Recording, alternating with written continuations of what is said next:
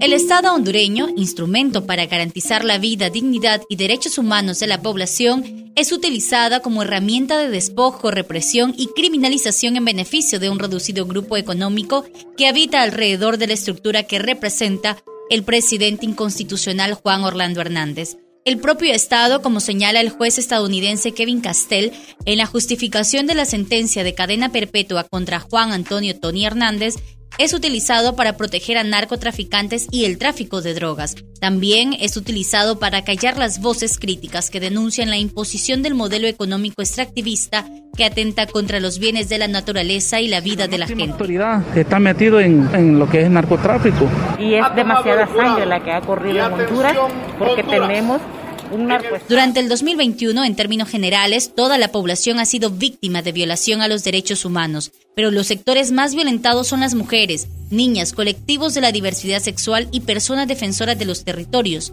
todas víctimas de una serie de patrones que demuestran que hay una política de exterminio estatal que primero las coloca como enemigas públicas, encarcela y asesina. Es que de acuerdo con el Centro de Información de Empresas y Derechos Humanos, Honduras es el país en el mundo con más SLAPs. ¿Qué significa SLAPs? Significa la utilización de los juicios para criminalizar a personas defensoras. Muestra de ello es el caso de los tolupanes asesinados, los jóvenes garífunas desaparecidos forzosamente y los ocho defensores de los ríos Guapinol y San Pedro, quienes llevan más de 28 meses en prisión ilegal e injusta por oponerse a la explotación minera en el Parque Nacional Carlos Escaleras. Antes de finalizar el 2021, la justicia negó a los defensores de Guapinol el derecho de defenderse en libertad y la Fiscalía presentó una ampliación en los delitos. Porque no son jueces confiables, porque han cometido delitos. Tanto la Corte Suprema de Justicia, bajo el mando de Rolando Argueta, y el Ministerio Público que dirige Óscar Chinchilla, demuestran que en Honduras la justicia es selectiva y que los casos de corrupción, como el saqueo a las instituciones públicas y la malversación de fondos durante la pandemia, están muy lejos de recibir una sentencia condenatoria. En agosto de 2021, un juez dictó medidas sustitutivas a la prisión contra nueve personas implicadas en el emblemático desfalco millonario del Instituto Hondureño de Seguridad Social. Entre los beneficiados está el ex viceministro de Trabajo Carlos Montes y empresarios acusados de firmar de manera fraudulenta 14 contratos a través de los que se sustrajeron del Seguro Social más de 158.8 millones de lempiras.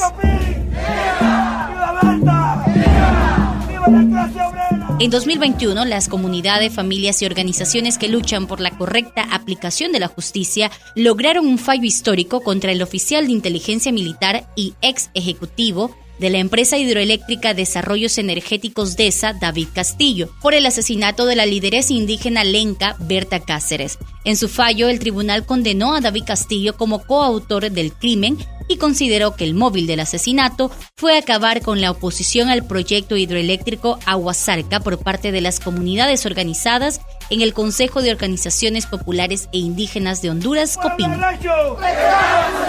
La Corte Interamericana de Derechos Humanos condenó al Estado hondureño por la muerte de Vicky Hernández, una mujer transgénero que fue asesinada a los 26 años durante el golpe de Estado de Honduras de 2009. Esta es la primera sentencia que determina la responsabilidad de un Estado en la muerte de una persona trans. Honduras cierra el 2021 con un escenario de mucho dolor por las graves violaciones a los derechos humanos y el alto nivel de impunidad con regiones como el Valle de la Guan militarizadas, comunidades desalojadas y campesinos heridos. Pero también lo cierra con un poco de esperanza por los posibles cambios que podría generar lo que hasta este momento es la ruptura simbólica de la dictadura de Juan Orlando Hernández. Nos encontramos ante una oportunidad histórica para dar los primeros pasos en el sentido de reformar estas estructuras de impunidad. Sin embargo, le toca a la ciudadanía estar atenta y exigir a las autoridades que la elección del nuevo fiscal general y los nuevos magistrados de la Corte Suprema de Justicia sea justa y transparente para que exista en este Honduras la correcta aplicación de la justicia.